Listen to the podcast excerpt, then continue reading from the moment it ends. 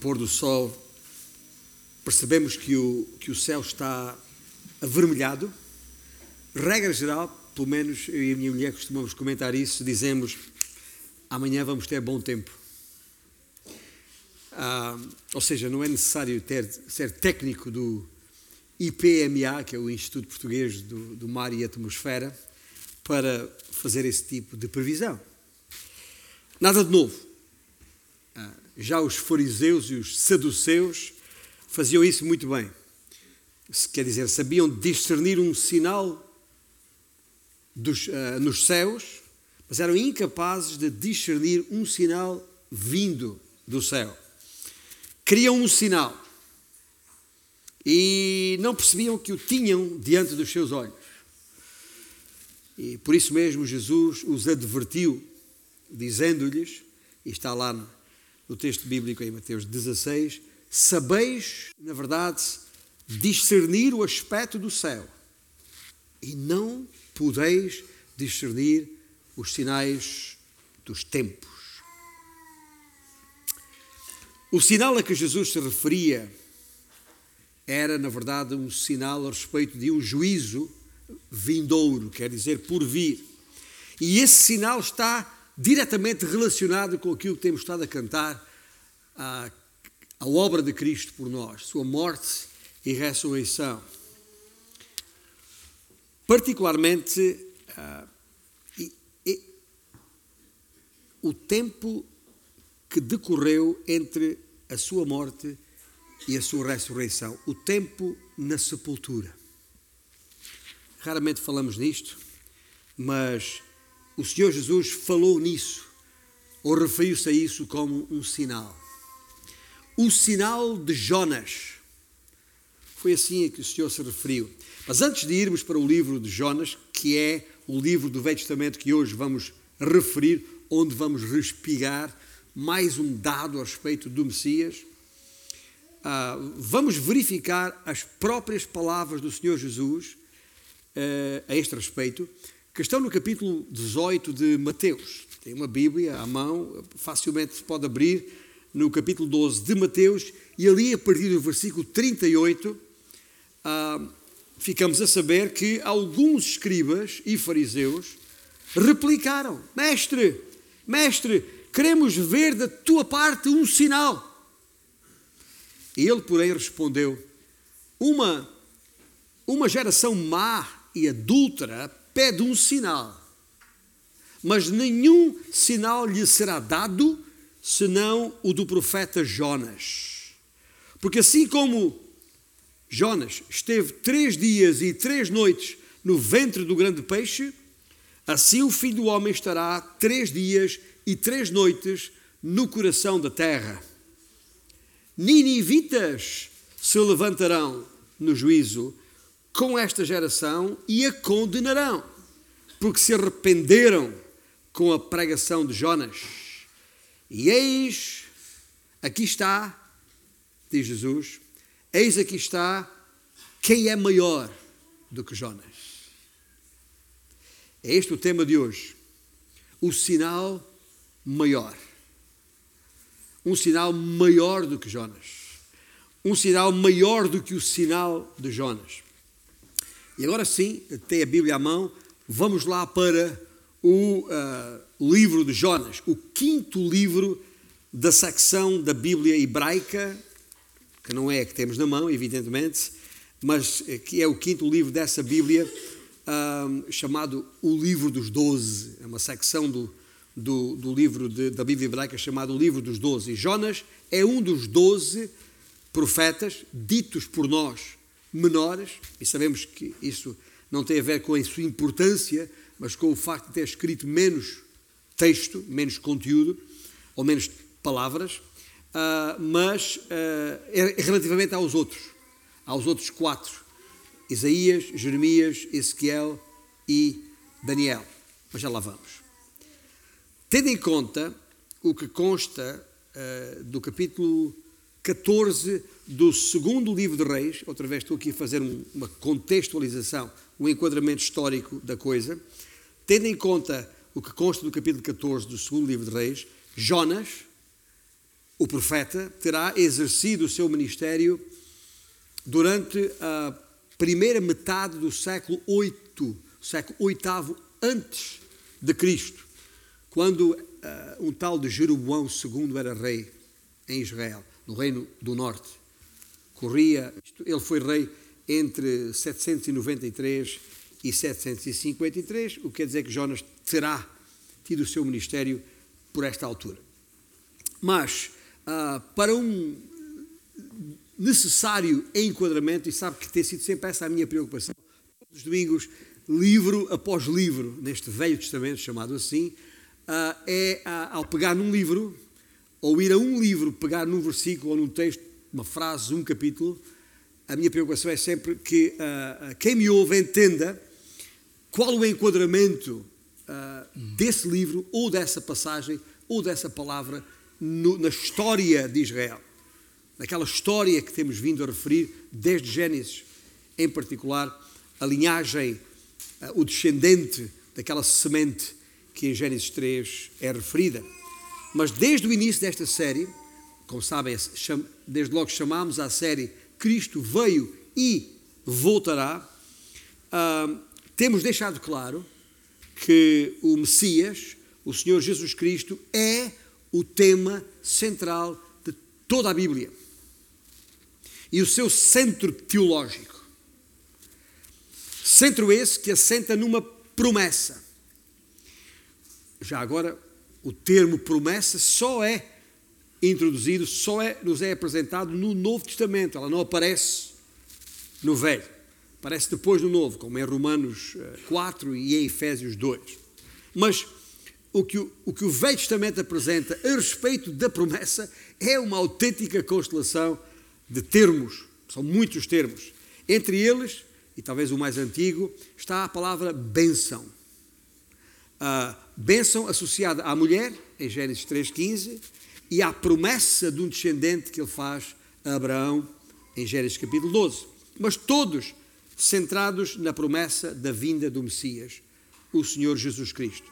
Os profetas uh, do século IX a.C., que consideramos já anteriormente, uh, Obadias e, e Joel, colocam o seu foco no dia da promessa. Eles chamaram-lhe o dia do Senhor, como vimos a semana passada. Mas o conjunto dos profetas do século seguinte, o século VIII antes de Cristo, onde hoje vamos começar a respigar, estamos a falar de Jonas, de Amós, de Oseias, de Miqueias e de Isaías, são todos neste século VIII antes de Cristo, estes colocam o seu foco não no dia da promessa, mas no servo da promessa. E quando chegarmos a Isaías, vamos falar mais nisto no servo sofredor. Talvez nem, nem tenham consciência disso, mas o livro de Isaías, nos seus 66, 66 capítulos, a partir do capítulo 40, que tem a ver com a segunda metade do livro, é disso que Isaías fala. Do servo sofredor. O servo da promessa. Na verdade, ao tempo em que Jonas foi a Nínive, provavelmente durante o reinado de um tal Assur, Dan III, lá na, na, na Assíria, isto ali 770 e qualquer coisa, 750 e qualquer coisa, por aí, não sabemos ao certo o ano, mas na verdade, ao tempo em que Jonas foi a Nínive, a cidade já tinha grande importância, mas ainda não era a capital da, oficial, pelo menos, da Assíria, e partilhava esse estatuto com algumas uh, cidades próximas, desde logo a cidade de Calá, uns 30 quilómetros a sul. Mas de acordo com Jonas, e espero que já todas as Bíblias estejam abertas em Jonas, porque é bem ali que vamos concentrar a nossa atenção, de acordo com Jonas 3, versículo 3, Nínive era uma grande metrópole. Quando digo isto, fico a pensar, grande, alguns pensam assim, será como São Paulo? Como não, não tanto assim. Mas, quando falamos em. Um, porque uma cidade como São Paulo tem, por exemplo, tem, tem, tem mais habitantes do que o nosso país, aqui todo. Portanto, não estamos numa dimensão dessas, mas quando pensa Nínive, aquela Nínive que onde o Senhor enviou Jonas, pense numa grande metrópole. Olhando aqui à nossa volta, por exemplo, a partir desta esquina onde nós estamos aqui, na cidade, uh, subúrbio da cidade do Porto, que é São Médio em Festa, se pensar à volta e pensar no, a partir do Porto, os, os conselhos de Matosinhos, os conselhos da Maia, a norte, de Valongo, Gondomar, uh, a Nascente, passando o rio para Gaia, quase todo o Conselho de Gaia, esta área toda seria a área equivalente à grande metrópole, à grande cidade de Nínive que uh, a Bíblia fala. Naquela época, a cidade em si uh, era uma autêntica fortaleza. Quando eu falo em fortaleza, estou a falar em muralhas com 30 metros de altura, 15 metros de espessura e uns portões imensos que eram 15 portões. Só para ver o, o, o tamanho da, daquela cidade, e o versículo que eu referi, em Jonas 3,3, diz que eram precisos três dias para a percorrer. Tá? Portanto, para percebermos uh, a dimensão do, do, que está aqui, para além dos habitantes que residiam dentro da, da, da parte fortificada da cidade, e a este respeito, uh, mesmo no fim do livro de, de Jonas, há um versículo que diz que uh, havia ali 120 mil pessoas que, diante da frase seguinte que diz 120 mil pessoas que não sabiam discernir entre a sua mão direita e a sua mão esquerda, eu presumo que o profeta se refere a crianças. Eu presumo isto não só por, por essa razão, ou seja, pessoas ainda sem idade de, de discernir as coisas, mas também pela própria história, os factos históricos que sabemos como este que eu referi agora sobre o tipo da, da cidade, porque a história dá conta disso. Ah, na verdade, se os 120 mil eram apenas crianças, então estamos a pensar numa população na ordem das 600 mil pessoas. Era uma cidade é, importante. É aqui que eu, que eu, que eu quero chegar de, de, maneira clara e por isso nem sequer admira que mais tarde se tenha tornado na, na grande capital da Assíria, uh, que depois se tornou uma das maiores potências do mundo de então, já no reinado do tal de. Este também é importante, aparece na Bíblia muitas vezes, porque é o rei, ou sob a liderança deste rei, que há uma primeira invasão uh, de Judá uh, que não foi bem sucedida porque entretanto os profetas do Senhor que trabalharam naquela altura eh, e avisaram o povo de Deus desse ju juízo que poderia vir, o povo se arrependeu e reconciliou-se com o Senhor, e por isso esta invasão da Assíria, liderada por este tal de não terá sido bem sucedida. Mas ah, quando, e já, e já agora este registro que eu, histórico que eu acabei de falar, está no texto bíblico, ah, é, só, é só ler na, no segundo livro de de, de Crónicas, capítulo 32, a história sobre a liderança do rei Ezequias em Judá. Isto corria o ano de 701 uh, ah, antes de, de, de Cristo. Agora, quando Jonas visitou Nínive, uns 50 ou 60 anos antes desta invasão de Senacribe, a nação a Síria estava debaixo da pressão dos povos vizinhos, povos a norte, é, como que empurrando o povo para sul. Já agora, eu não sei se tem noção geográfica onde é que está Nínive, onde é que estava Nínive. Está, está a ver aquilo que é hoje o Iraque, entre os rios Tigre e Eufrates, é, é aí que está, era aí que estava a Síria. E Nínive é uma cidade que estava plantada nas margens do, do rio Tigre um dos dois grandes rios daquela, daquela região. Então, quando, quando uh, Jonas foi à cidade, quando ele finalmente chegou à cidade, a cidade estava muito fragilizada.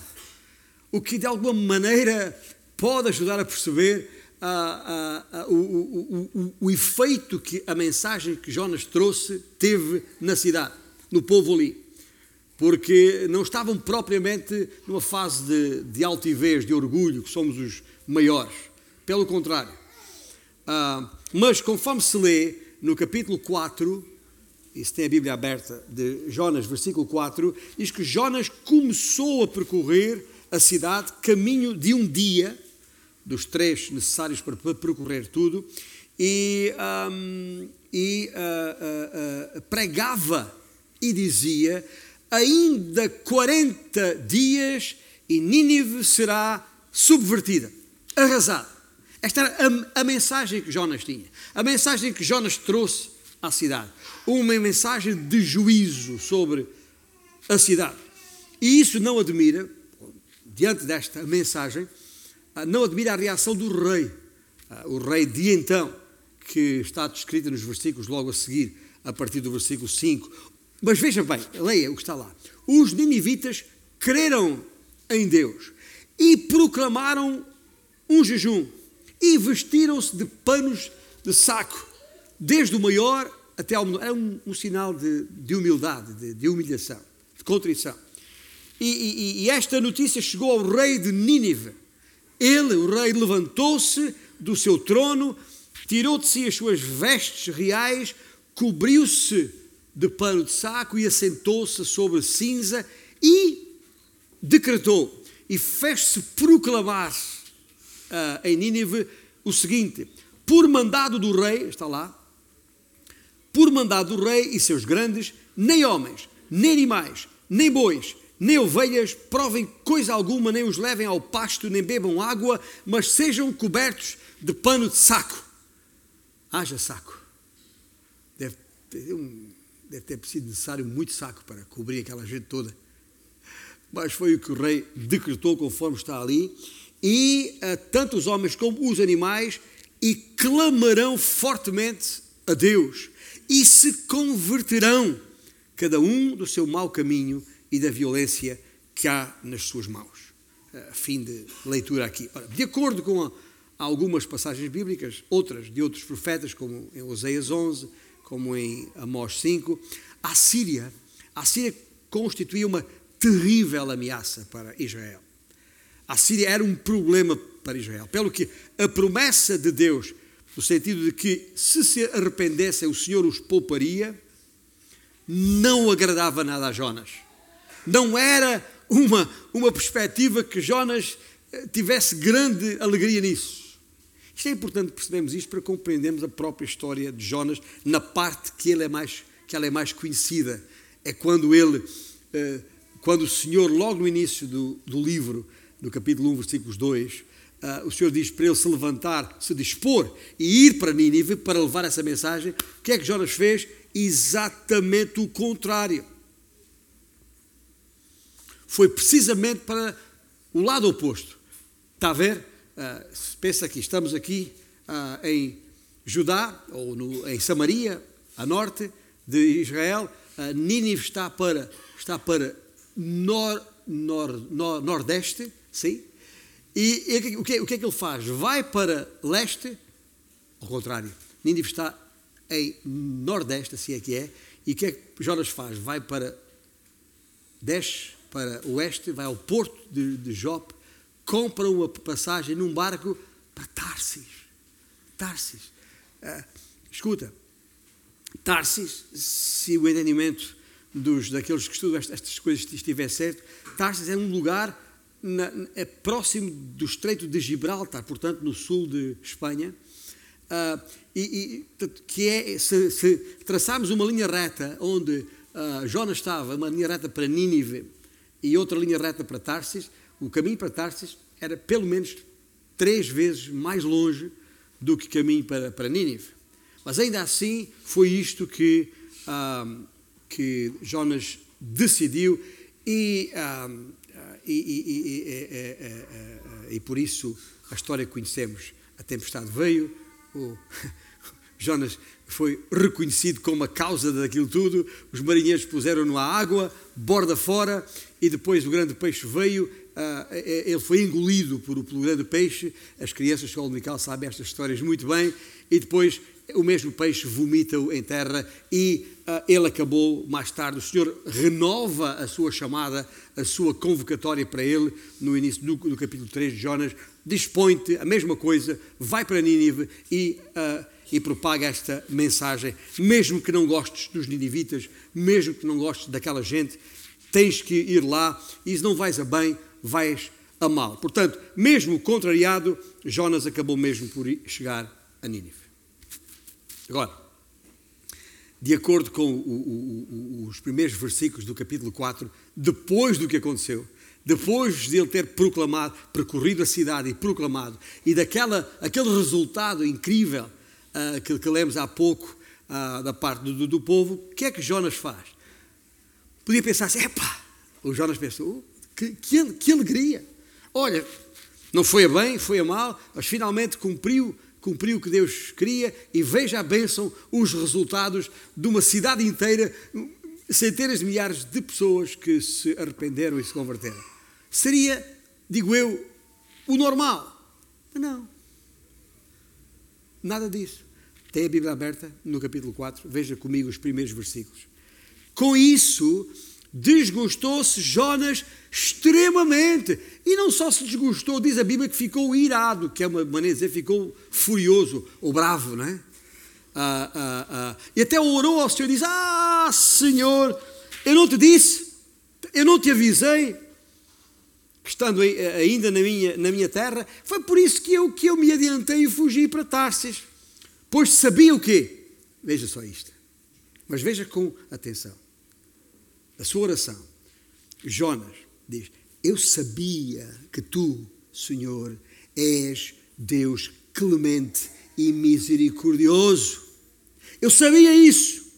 E tardio em irar-se, e grande em benignidade, e te arrependes do mal. Este arrepender aqui não é que Deus se arrepende de ter feito alguma coisa, a palavra no original significa que Deus se entristece com o mal. Peço-te, pois, ó Senhor, tira-me a vida. Tira-me a vida, porque melhor me é morrer do que viver. Coitadinho do Jonas. Veja só. Veja só isto. Não, mas, não, mas não se ria dele, como eu, como eu estou a fazer aqui, agora. O profeta preferia morrer do que conciliar a sua vontade com a vontade clemente e misericordiosa do Senhor Deus. E vocês estão a pensar, burro, como é que é possível?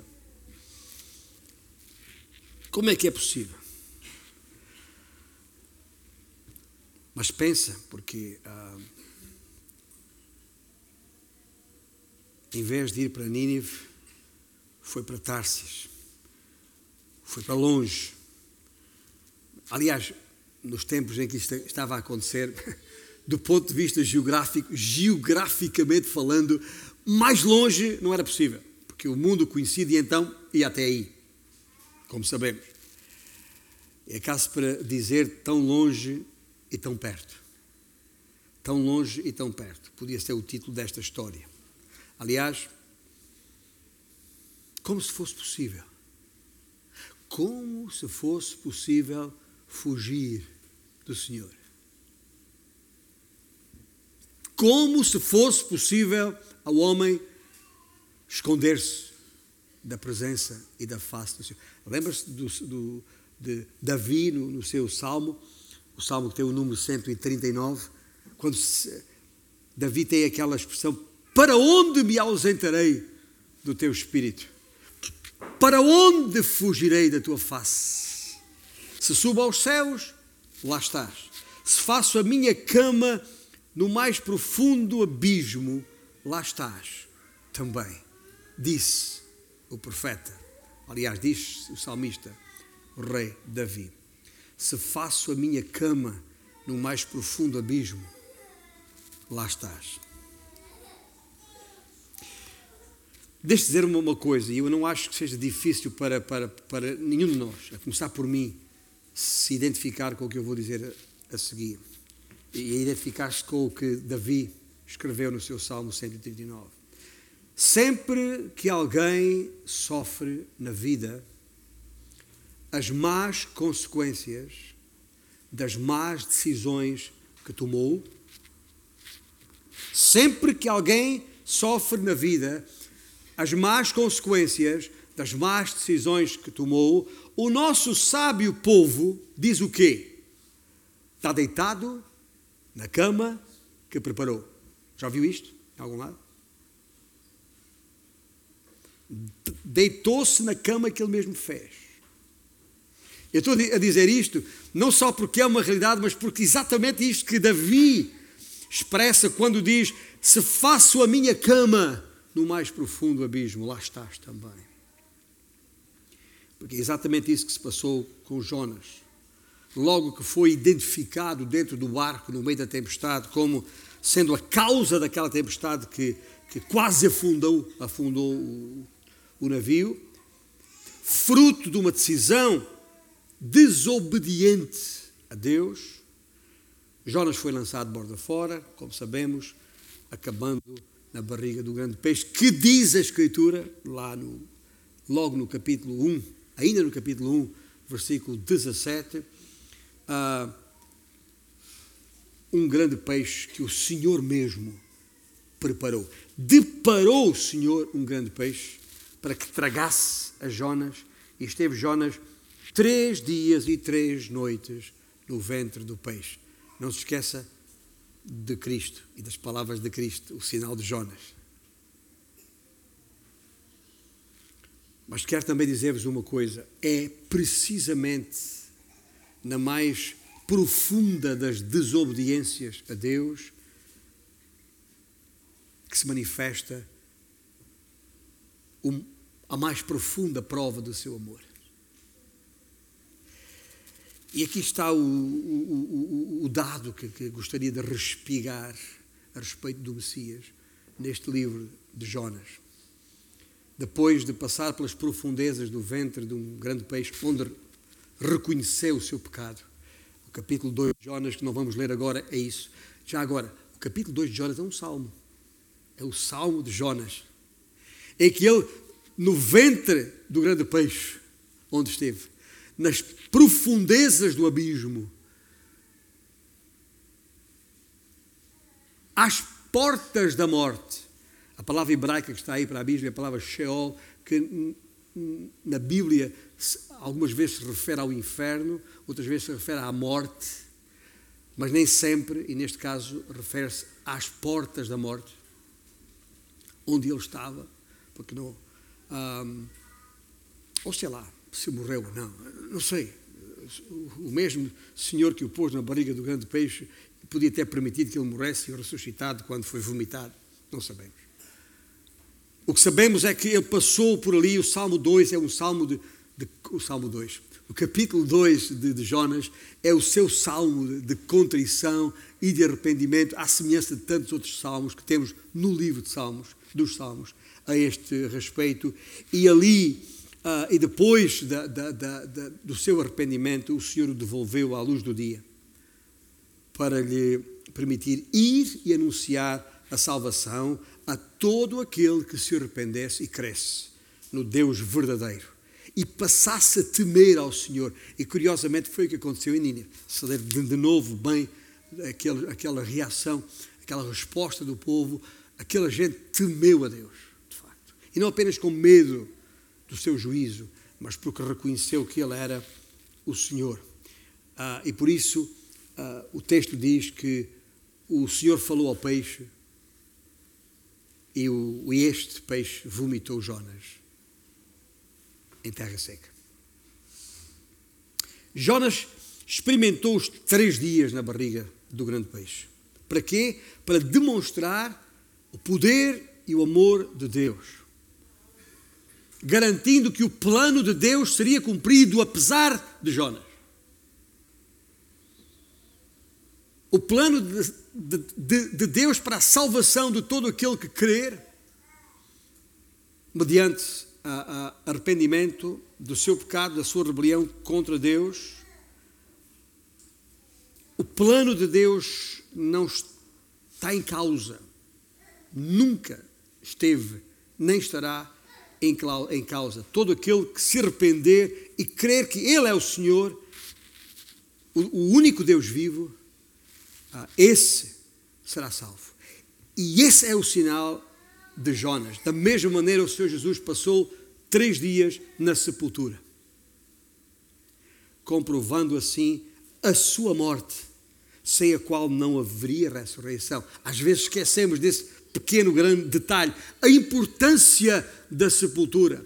Se a nossa fé assenta na ressurreição, e é verdade, porque sem ressurreição não há, não há, não há vida, temos que perceber que sem morte não há ressurreição. A ressurreição só existe porque houve morte. E a sepultura é a prova da morte. Alguém é sepultado porque morreu. Aliás, mesmo hoje, os, os, os médicos legistas e as pessoas responsáveis por passar a certidão de óbito só ah, sepultam a pessoa pelo menos 24 horas depois. Para quê? Para certificar que está morto. A sepultura prova a morte. E isto é, este é o sinal de Jonas. Porque se Cristo não tivesse morrido, a nossa fé era o quê? Vã, inútil, fútil. Sem ressurreição não há vida e este é o sinal maior, para além do sinal de Jonas. Este é o respiro respeito do Messias que convém guardarmos no livro de, de Jonas. A salvação dos perdidos ah, que crerem está garantida na obra completa de Cristo. Sua morte, sepultamento e ressurreição. Porquê? Porque todo aquele que confessar que Jesus é o Senhor e em seu coração crer que Deus o ressuscitou dentre os mortos, será o quê? Salvo. E em seu coração crer que Deus o ressuscitou dentre os mortos, será salvo. Portanto, este livro de, de Jonas, para o qual estou a chamar a vossa atenção, ah, ah, ah, não só revela de maneira inequívoca, mais uma vez, a soberania do poder e do amor de Deus para com todos, mas também revela uma outra coisa. E é esta outra coisa que eu queria deixar convosco nesta manhã, que, que, que tem a ver com a grande exortação à igreja, que é preciso que não que, que não passemos ao lado disso. É que um dos principais propósitos de toda esta, uh, esta ordem para ir a, Nínive uh, foi para mostrar aos israelitas e a nós também que o amor de Deus é extensivo a outras nações. E digo isto porque há, há em nós mesmo que disfarçada, e por vezes muito bem disfarçada, aquela atitude de que temos de dar prioridade ao nosso povo, àqueles que estão perto, regra geral, às nossas gentes.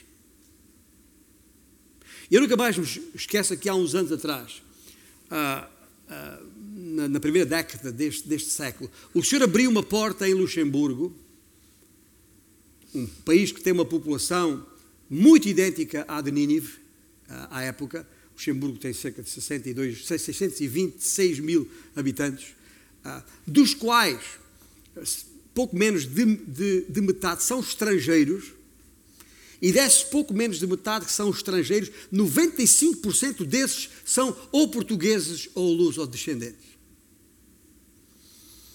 E o Senhor me levou a ter, durante vários anos, fui para ali, uh, várias vezes por ano, com o objetivo de facilitar o progresso do Evangelho naquele país, entre agentes de língua portuguesa.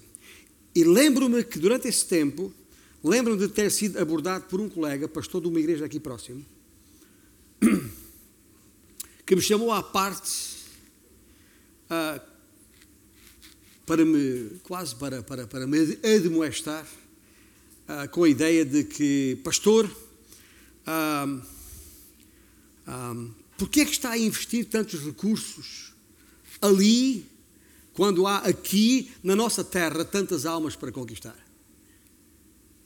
Aquilo foi assim como uma facada, sabe? Dilacerou o meu coração.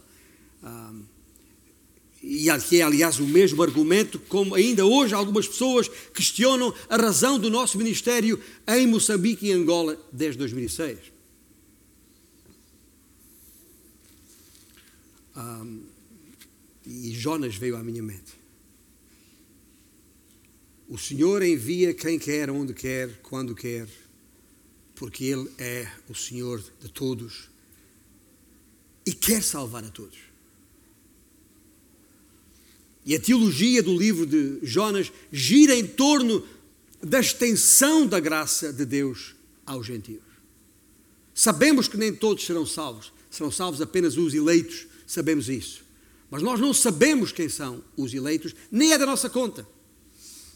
O que é da nossa conta é pregar o Evangelho a todos os perdidos, para que todos tenham a oportunidade de se arrepender. Mas esta, esta grande mensagem que está aqui em, em, em, em, Jonas também não tem nada de novo, outra vez, assenta. É mais uma aplicação da bênção que está em Gênesis 12, capítulo, versículos uh, eh, 3, quando o Senhor disse a Abraão: Em ti serão benditas todas as famílias da terra. E uma boa parte daquilo que, que ensina uh, este livro é sobre o caráter de Deus, tal como foi revelado. Uh, está, já agora, logo naquela altura, ainda com Moisés no Êxodo, lá uh, no, no Sinai, Êxodo 34, quando o Senhor renovou a sua aliança com o seu povo, depois daquela história de quebrar as tábuas da lei, aquela coisa toda do bezerro de ouro, enfim, aquilo tudo, quando, apesar do povo que, que, que, estava ali, apesar da idolatria, apesar do coração, apesar do pecado corrupto do, do povo, ainda assim Moisés clamou: Senhor, Senhor Deus, compassivo, clemente e longânimo e grande em misericórdia e fidelidade. É o mesmo Senhor que Jonas fala. Jonas, eu sabia que tu eras clemente e misericordioso. O Senhor Jeová é Criador de tudo. Ah, como, aliás, no capítulo 1, versículo 9, ah, está muito claro, quando, quando Jonas, diante da, da pergunta feita pela tripulação do barco em que navegava, diz: Declara-nos agora por causa de quem nos sobreveio este mal. Que ocupação é a tua? De onde vens? Qual é a tua terra? De que povo és tu? E ele respondeu o quê? Sou hebreu e temo ao Senhor, o Deus do céu, que fez o mar e a terra. O Senhor Jeová é soberano sobre tudo e todos, como se percebe quando, por exemplo, logo após os marinheiros terem lançado borda fora, logo após, o que é que acontece? Cessou o mar da sua fúria. Ah, capítulo 1, versículo 9. Ou quando, versículo 17, Deus preparou um grande peixe para que tragasse a Jonas. Ou quando Deus fez crescer uma planta, não sabemos se era uma aboboreira, o que é que era, ou uma mamona, fosse lá o que fosse, mas uma planta que trouxesse sombra sobre um, sobre uh, Jonas. Uh, talvez uma, uma, uma planta trepadeira naquela, numa cabanazinha de ramos que, que, que Jonas fez lá para, para onde ele se sentou amoado. Eu vou ficar aqui 40 dias à espera que Deus traga juízo sobre a, a cidade. E o Senhor teve misericórdia dele, trouxe-lhe aquela planta para lhe fazer sombra, mas também é o mesmo Deus que logo a seguir traz um verme que uh, acaba com aquela planta para o afligir, a Jonas, quando trouxe a seguir um vento quente, quentíssimo, quando já não havia sombra. O que é que quer dizer com isto? Quer dizer com isto que o Senhor tem a primeira e a última palavra. É Ele que diz em Jonas 1 e em Jonas 3: Dispõe-te e vai.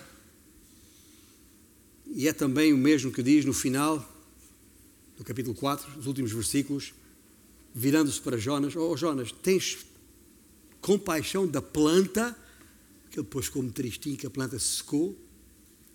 Tens tu compaixão da planta que te não custou trabalho, a qual não fizeste crescer, que numa noite nasceu e numa noite pereceu, e não hei de eu ter compaixão de grande cidade de Nínive, em que há centenas de milhares de pessoas? Ó oh Jonas, é óbvio que a vontade de Deus é que os gentios sejam participantes da sua graça. E se é verdade que Jonas confessou temer ao Senhor quando disse sou hebreu e, e temo a, ao Senhor, não é menos verdade que até aqueles marinheiros politeístas, cada um estava ali a, a rezar ao, ao seu, ao seu Deus, acabaram por reconhecer que o Senhor de Jonas era o verdadeiro Deus. Está lá logo no capítulo 1, versículo, de, de, versículo 16. Temeram Temeram, pois, estes homens em extremo ao Senhor e ofereceram sacrifícios ao Senhor e fizeram votos. Ouça bem, gente, salvar gentios não é nem nunca foi novidade no plano divino. Desde Gênesis, desde Melquisedeque, passando por uma multidão de egípcios que foram salvos, passando por Jetro, ele mesmo, o, sogro de, de, de Moisés, passando por Raabe, a Moabita, lembra-se? E Ruth, uma, ah, desculpem, Raabe, uma cananita, Ruth, a Moabita, se é que é. Os ninivitas não foram exceção. Os ninivitas não foram exceção, como não são exceção os portugueses ou os brasileiros, os angolanos ou os são tomenses, os, os, os brasileiros ah, ah, ah, ou paraguaios, que também temos, ou colombianos, ou, ou só para referir, ou norte-americanos, já agora, só para referir agentes que se congregam aqui. Este punhado de gente, e faltam aqui muitos, mas mas que, que, que, se, que se, juntam aqui e, e, que são gente de todas as, as nações, de todos os povos. Eu diria até de todas as tribos, todas as etnias.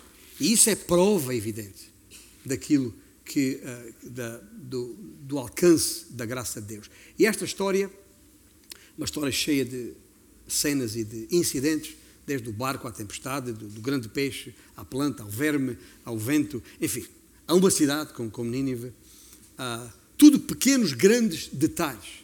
Mas é na relação de Deus com Jonas, naquilo que o Senhor lhe quer ensinar a ele e a nós, quanto à atitude a ter diante do plano de Deus para com o seu próprio povo e para com os demais nações da terra. E essa é a grande mensagem contida neste, neste livro. Nós sabemos, também não é novidade, os israelitas sempre se consideraram povo exclusivo do Senhor. Estavam convencidos que Deus tinha uma relação privilegiada com eles e uma relação que era preciso proteger, resguardar. E Jonas, Jonas é uma personificação dessa mesma atitude. Mas Deus entendeu por bem dar este livro ao seu povo para lhe ensinar que ele, o Senhor, tinha uma atitude bem diferente para com todos aqueles que estavam ainda fora da, das alianças, fora da promessa que ele estabelecera com Israel. E a atitude do Senhor é bem diferente daquela que Jonas expressou então. E entre as muitas coisas que Deus revela neste livro, a esse respeito, eu gostaria de, de destacar apenas duas antes de fecharmos. Uma é a sua compaixão. A atitude para com os ninivitas não podia ser de de superioridade, mas de, de, compaixão. Era isso que o Senhor Deus sentia por eles. Era isso que o seu povo Israel devia sentir por eles. E tudo muito evidente em todo o livro, desde o seu início, desde quando ah, dá a Jonas a ordem para se dispor, a, para ir até à grande cidade de, de, de Nínive, até ao seu fim, nos versículos que lemos há pouco, os últimos do capítulo 4 e do livro. Em tudo isto, Deus revela o seu amor e compaixão pelas multidões perdidas naquela cidade. A mesma atitude, ouça bem, gente, que eu comecei com Cristo e quero voltar a terminar com Ele. É exatamente a mesma atitude que Jesus expressou diante da cidade de Jerusalém. Quando disse, está lá em Mateus 23, Jerusalém, Jerusalém, que matas os profetas e apedrejas os que te foram enviados. Quantas vezes quis eu reunir os teus filhos como uma galinha junto aos seus pintinhos debaixo das asas e vós não o quisestes. Essa mesma atitude que, em obediência à ordem do Senhor, através dos séculos, homens e mulheres de Deus, chamados missionários e evangelistas, fosse o que fosse, que, que, que os levou a sair das suas terras até aos confins da terra, a mesma razão, compaixão. É verdade que recaía juízo sobre aquele povo, é verdade, por causa do seu pecado. Mas também por causa disso mesmo, do seu pecado. Foi essa a razão que levou Deus a enviar Jonas até lá, com paixão. A segunda coisa é a maneira, tem a ver com a maneira como Deus lida. a maneira como Deus lidou e a maneira como Deus lida com os mensageiros que escolhe.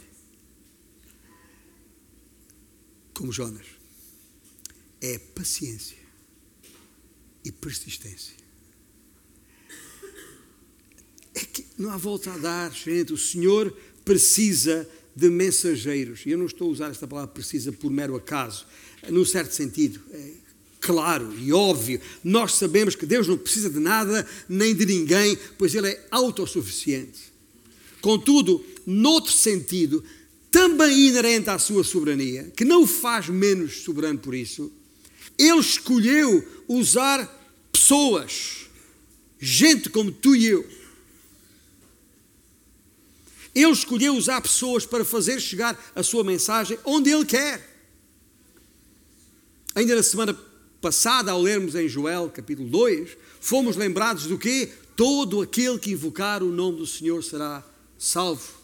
E por isso, enquanto lembramos as palavras de, de, de, de Joel, ou lembrando e citando essas mesmas palavras de Joel, retoricamente, Paulo, escrevendo aos Romanos, capítulo 10, faz as perguntas óbvias.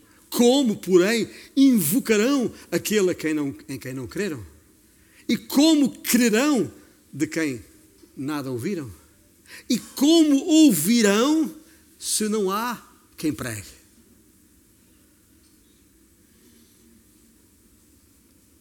Deus falou no passado ao seu povo de muitas maneiras, mas entre elas Deus decidiu fazer chegar as suas mensagens aos homens através de outros homens. Ainda hoje na escola bíblica estávamos a a questionar. Logo eu. E tendo em conta a nossa relutância, o nosso comodismo e até a desobediência, como foi o caso de Jonas, o Senhor tem sido paciente e persistente com os mensageiros que seleciona. Apesar de Jonas ter sido direcionado, uh, uh, ou melhor, apesar de Jonas ter direcionado a sua vida no sentido de Tarsis, o Senhor não o abandonou. O Senhor deu-lhe alguma rédea solta, deixou chegar a Job, deixou gastar dinheiro na compra da passagem. Mas não deixou, preparou o grande peixe. O Senhor nunca o abandonou. Deu-lhe rédea solta, mas não largou as rédeas da sua mão. É importante pensarmos nisto, é onde é que, onde é que a, tua, a tua vida está. Onde é que Deus te mandou fazer o quê quando?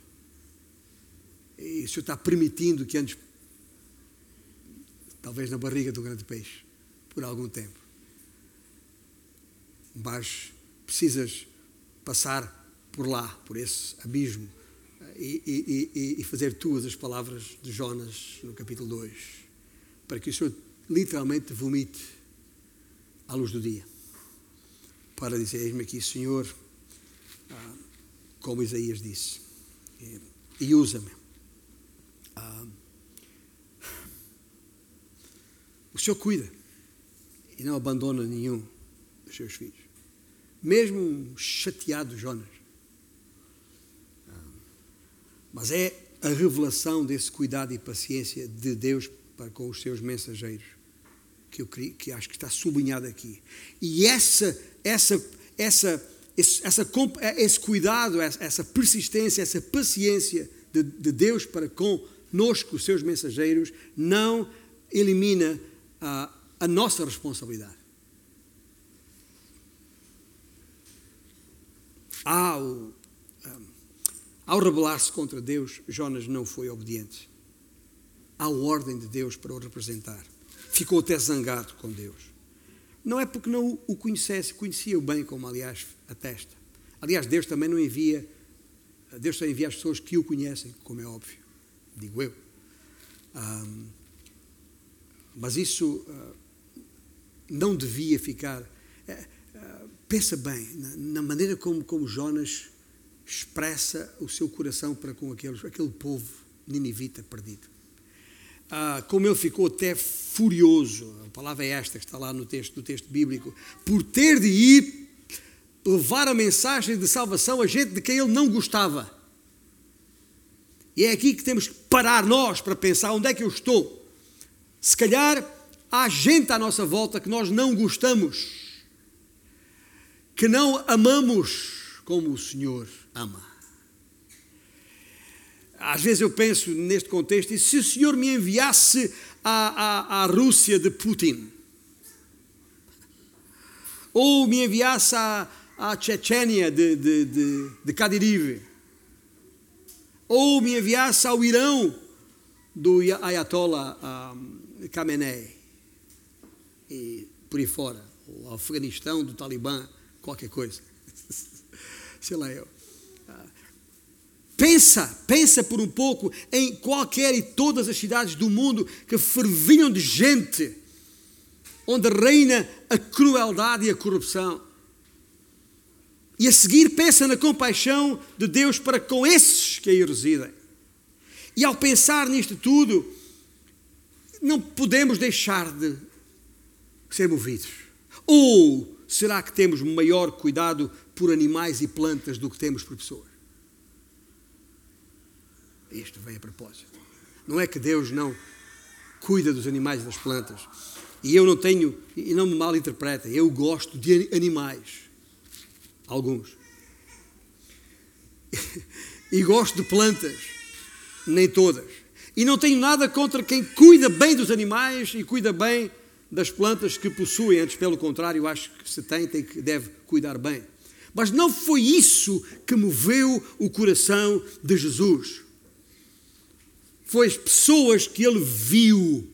Lá está em Mateus 9. Vendo ele as multidões, compadeceu-se delas, porque estavam aflitas e exaustas, como ovelhas que não têm pastor. E só quando nós tivermos esse mesmo sentimento, só quando entendermos que foi essa a razão da sua morte e ressurreição, só então entenderemos o sinal de Jonas, o sinal maior a que o próprio Jesus se referiu. Só quando o conhecermos e a nossa comunhão com Ele for tão próxima que dê até para sentir o bater do seu coração, é que estaremos em condições de ser seus representantes aqui nas Nínives desta nossa vida. Quando conseguimos olhar para esta cidade, esta grande cidade do Porto, não como um turista contempla os seus ah, monumentos ou aprecia a sua gastronomia, que é boa já agora, mas quando conseguimos olhar para esta grande cidade do Porto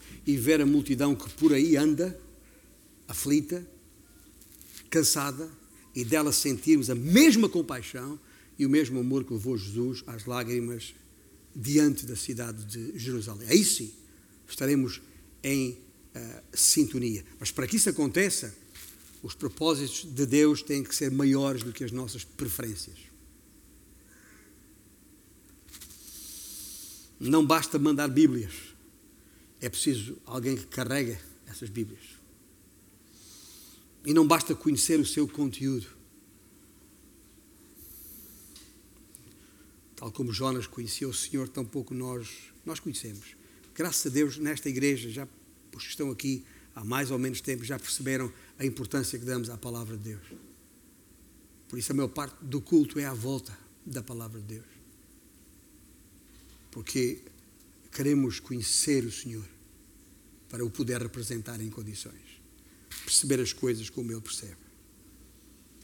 Nós sabemos tudo a respeito de muitas coisas e sabemos até a respeito da compaixão de Deus, até porque já experimentámos na nossa própria vida tantas vezes. Mas o problema deve estar então no facto de não amarmos as mesmas pessoas que Deus ama, ou pelo menos não as amarmos da mesma maneira. Levanta os olhos para a cidade. Vê lá à tua volta quem são os teus ninivitas e chora. Chora por eles. Conhecendo-nos bem como conhecemos, eu, pelo menos a mim que tenho espelho lá em casa, não é expectável que consigamos amar essas pessoas como o Senhor ama. É compreensível. Mas escute, sabe uma coisa? Não se preocupe com isso. Não se preocupe com isso. A compaixão é com Ele.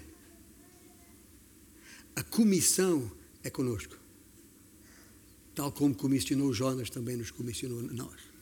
Tal como deu um sinal a Jonas, também temos nós um, um sinal.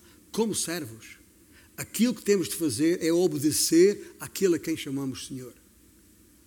Deixa a compaixão com Ele. Cumpramos a comissão.